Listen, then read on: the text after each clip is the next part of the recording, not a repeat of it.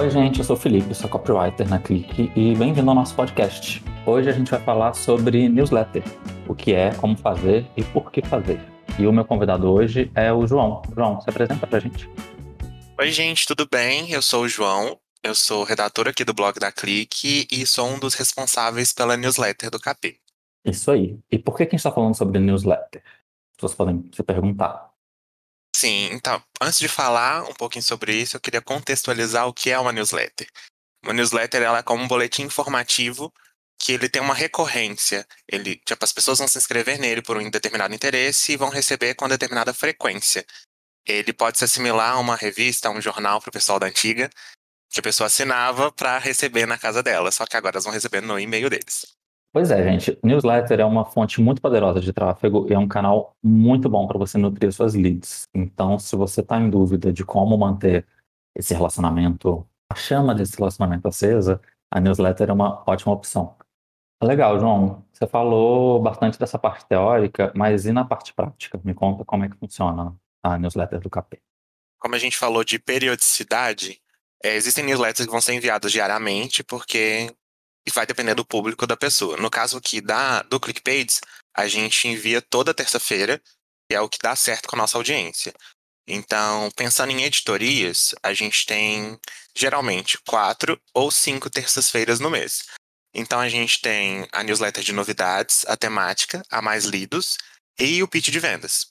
Na novidades, a gente sempre tenta trazer os artigos mais recentes do blog, que vão fazer sentido para a nossa audiência, na, de, na temática, a gente pega um tema X do mês que faça sentido e elabora um conteúdo que vai levar a pessoa para o nosso blog. Na Mais Lidos, a mesma coisa, a gente vai pegar os conteúdos que estão melhor ranqueados, que vai fazer sentido para a pessoa ler. E o pitch de vendas é a carta de vendas do nosso produto. João, acho que é importante deixar claro isso, que não existe regra, né? Não é porque a gente envia a nossa newsletter às terças-feiras que todo mundo tem que enviar terça-feira. Até porque se isso acontecer, a caixa de e-mail de todo mundo vai ficar lotada só na terça. Sim. Então é muito isso, pensar aí qual é o melhor dia, qual é a melhor estratégia, qual é o melhor jeito de você conversar com a sua base. Essa é a forma que a gente descobriu com a nossa base. E aí, pensando nisso, João, qual é o primeiro passo para você criar uma newsletter? Pensando que você já tem uma base ali de leads e quer começar a trabalhar esse formato de nutrição. O que é a primeira coisa que eu preciso fazer? O que é o primeiro ponto que eu preciso ter claro ali? Assumindo que a pessoa já tem uma base de fiéis de leads, ela já tem um envio de e-mail marketing regular, a gente precisa pensar no planejamento. O primeiro passo da estratégia sempre vai ser o planejamento. Definir quais são os dias para um envio, quais serão os envios e a estrutura deste e-mail. Assim, existem vários tipos de e-mail marketing, igual a gente já sabe, e a newsletter é um desses tipos. Então a pessoa já tem aqueles, aquelas boas práticas de e-mail marketing que elas vão se repetir aqui que é ter uma linha de assunto que seja interessante, que vai gerar cliques, que vai ter gatilhos. E quando você faz uma. Quando você oferece alguma coisa, você cria uma expectativa nessa linha de assunto, você tem que suprir essa expectativa no corpo do seu texto. Então é garantir que o corpo desse texto tem informações que vão guiar essa lead para um determinado ponto, que seria o CTA. No caso aqui da Clique, as nossas letras vão sempre levar a pessoa para o nosso blog que a gente sempre está pensando na nutrição para a pessoa entender e avançar no nosso funil de vendas. Agora, isso também vai depender do objetivo de cada pessoa com sua própria newsletter. Meu objetivo é vender, eu vou levar a pessoa para minha página de vendas. Se meu objetivo é nutrir, eu vou levar para um blog, ou conteúdo rico, um e-book, etc. Então vai realmente depender do planejamento e do objetivo da pessoa. Legal. E aproveitando que você está falando aí de estrutura, como é que é esse processo de pensar nesse texto específico de newsletter, nesse texto específico de e-mail?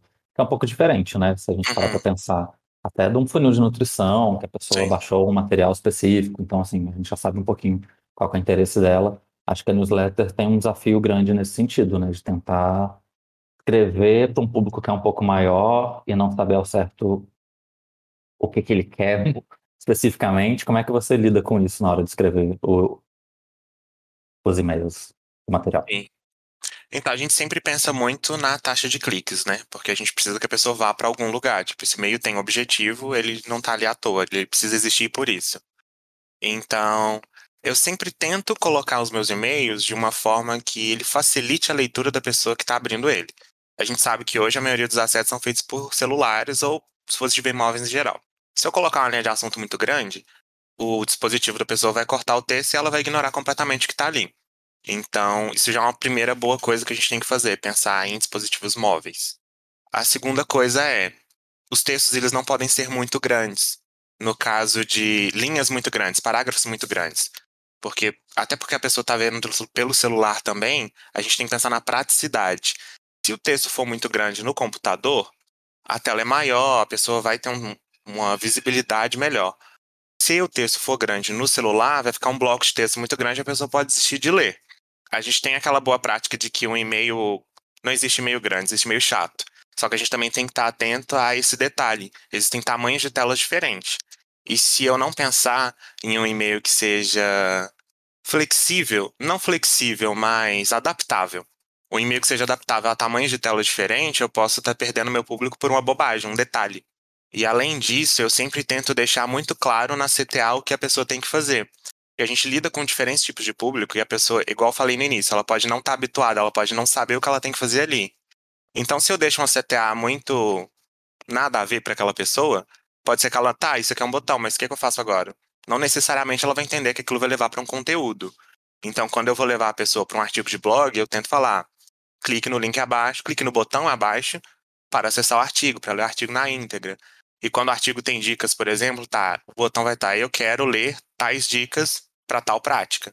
Deixar bem claro e bem específico que a pessoa tem que fazer. Isso vai ajudar ela. É uma newsletter que eu assino que eu acabei de perceber que eu não sou o público deles, porque você tá são sempre muito confusos para mim. Eu não sei o que ele tá querendo. Tá vendo só? Então acho que realmente, tipo, eu não tinha percebido isso. É, uhum. O conteúdo é bom, mas é sempre um setar diferentão, sabe? Que eu fico, uhum. eu, eu, fico realmente meio perdido. Eu não sei se ele quer que eu compre, se ele quer que eu venda, se ele quer que eu alugue. Eu não sei o que, ele quer de mim. Então, Sim. acho que eu não sou o público dessa, dessa newsletter. Acho que isso é importante, e... né? Pensar no que, que vai Sim. ficar claro para o seu público. E provavelmente essa newsletter ainda não entendeu quem é o público dela, porque ela não está conseguindo se comunicar direito. Verdade. Ótimo, João. E pensando ainda nessa questão da estrutura da newsletter, que outra dica que você pode dar para gente? É muito comum que a gente receba alguns e-mails, principalmente acontece muito comigo, que tem aquela imagem cortada, ou quando eu vou ver, eu assinei um conteúdo que eu não estou recebendo e ele está parando na minha caixa de spam. A gente sempre tem que estar atento à caixa de spam, porque existem boas práticas também que vão evitar que o nosso e-mail caia lá. Quando a gente usa imagem demais, o servidor do e-mail pode entender que aquilo é um vírus ou que é algum tipo de conteúdo que vai prejudicar o meu computador. Isso também acontece com vídeos, GIFs em excesso. Tudo, é sempre aquele equilíbrio, né? Tudo que a gente for usar em excesso não tá legal.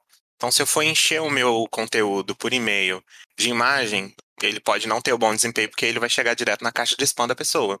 É, ou então a pessoa vai receber o meu e-mail, vai abrir. Inclusive, um exemplo, isso acontece muito comigo quando eu estou recebendo e-mails da Amazon. Uhum. Os e-mails da Amazon, eles vêm muito. Tipo, tem as, a, o e-mail deles normal, legal, que eu recebi um produto, massa.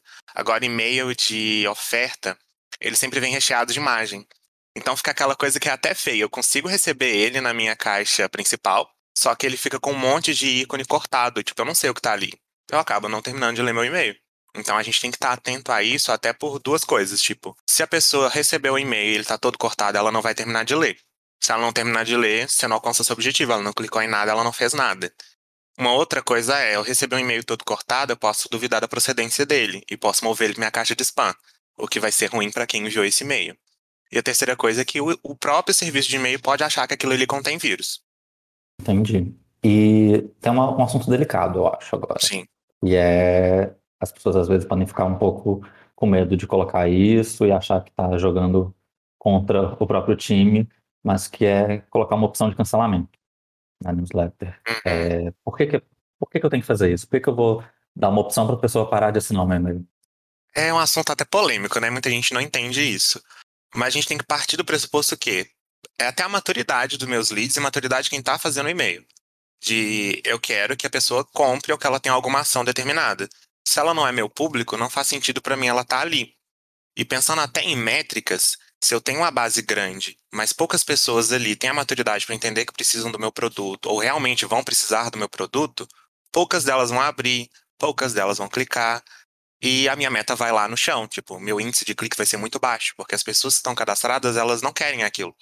E muitas vezes, se você não tem um link de desinscrição, a pessoa não vai saber o que fazer Um, ela vai poder reclamar com você que quer sair da sua lista, o que também não é legal. A segunda opção é ela vai mover o seu e-mail para a caixa de spam também. E a gente já sabe que isso não é legal. E é muito pensar na maturidade mesmo, de que se, eu, se essa pessoa não tá aqui, se ela se, inscreve, se inscreveu só por um motivo de curiosidade, ela entendeu que não é para ela, não faz sentido ela continuar. Então é uma boa prática ter essa, esse link para desinscrição.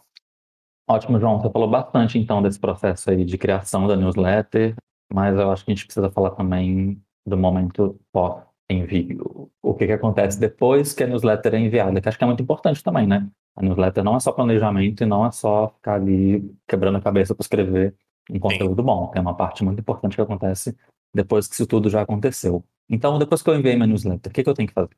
Então, pegando pela nossa experiência aqui na Clique, o que a gente faz é a análise dos resultados. Então, eu envio a minha newsletter na terça-feira, eu acompanho os dados dela até a sexta, e a gente tem uma planilha de análise.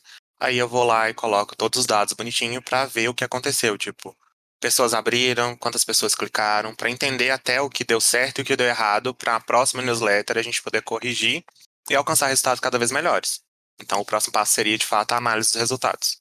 Ótimo. E quais são as, as métricas que você analisa aqui no, no News da Click? Então, a gente analisa a taxa de abertura, a gente analisa a taxa de cliques e o engajamento da pessoa, né?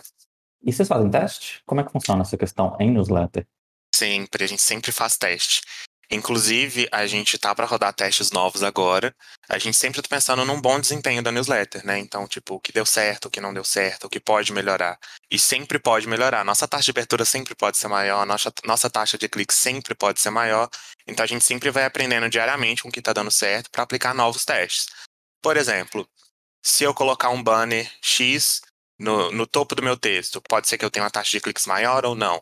Aí a gente pega esse e-mail, escreve um e-mail normalmente, faz um banner legal, aí a gente vai testar, fazer um teste AB, né?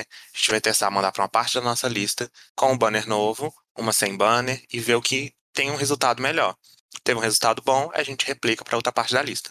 Ótimo. E essa parte de interação, João, como é que funciona? Eu tenho que responder todo o retorno que eu tiver, mesmo se for só um oi, um adorei.